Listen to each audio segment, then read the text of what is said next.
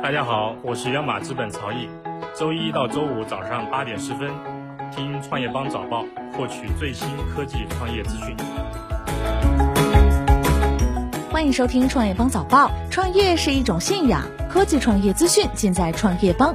今天是二零一九年八月二十五号，星期天。我们一起来关注今天的重要讯息。华为、中兴领衔，深圳年内将建成 5G 基站约八千五百个。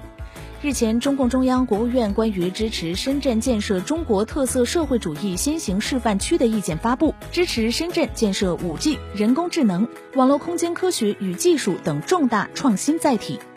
据悉，深圳年内将建成 5G 基站约八千五百个，其中华为、中兴基本涵盖 5G 行业全产业链。抖音即将开放时长，支持十五分钟视频发布能力。八月二十四号消息，在抖音举办的首届创作者大会上，抖音总裁张楠在发表开场演讲时透露，抖音即将开放十五分钟的视频的发布能力。张楠表示，自从今年七月宣布达到三点二亿日活跃用户之后，后台显示抖音的数据一直在增长。他预计明年，包括抖音、快手在内的整个短视频行业的日活跃用户将会达到十亿。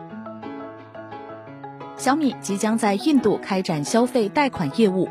小米准备在未来几周内在印度开展消费贷款业务，但数据隐私问题和激烈的市场竞争是巨大挑战。小米认为，它可以利用其在印度智能手机市场的头号位置，进军该国利润丰厚但拥挤的金融服务业。文件显示，小米使用手机活动的用户数据，例如身份、生活阶段、生活方式、社会关系和品牌忠诚度，来创建信用档案。迪士尼市值三周蒸发一千四百亿，面临业绩差、财务造假重重危机。八月，迪士尼股价持续下挫，截至八月二十三号，迪士尼每股报一百三十一点六七美元，总市值两千三百七十二亿美元。相比七月三十一号的市值，迪士尼市值蒸发两百亿美元，约一千四百亿人民币。这背后是它的重重危机：业绩不及预期，被指财务造假，现在又面临翻包舆论风波。美国出现首例电子烟致死病例，已有一百九十三人出现严重肺部疾病。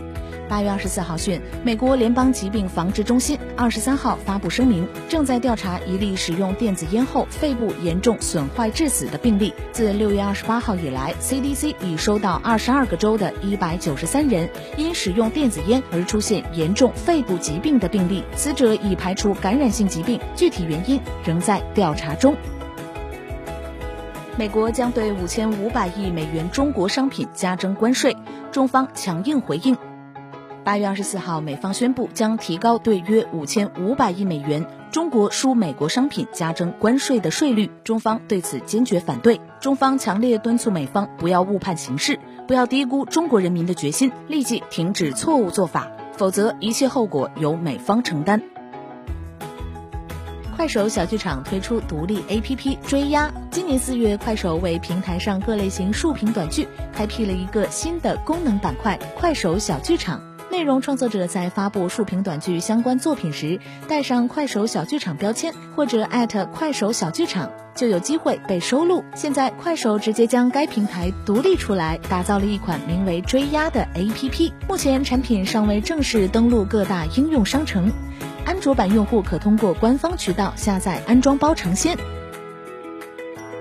迪士尼宣布将推出真人版《星球大战》电视剧。据外媒 Apple Insider 报道，在第二十三 Expo 博览会上，迪士尼已经清楚表明，该公司将于十一月十二号推出的流媒体服务将会让消费者看到更多的内容，超过苹果公司计划在 Apple TV 加推出的内容。迪士尼的最新列表包括新内容和重新制作的内容，包括翻拍版《小姐与流氓》以及全新的真人版《星球大战》电视剧。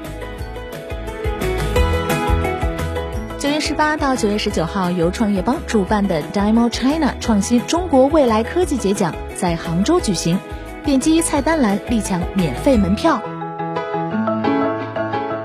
感谢收听创业邦早报，关注创业邦微信公众号，获取更多创投资讯。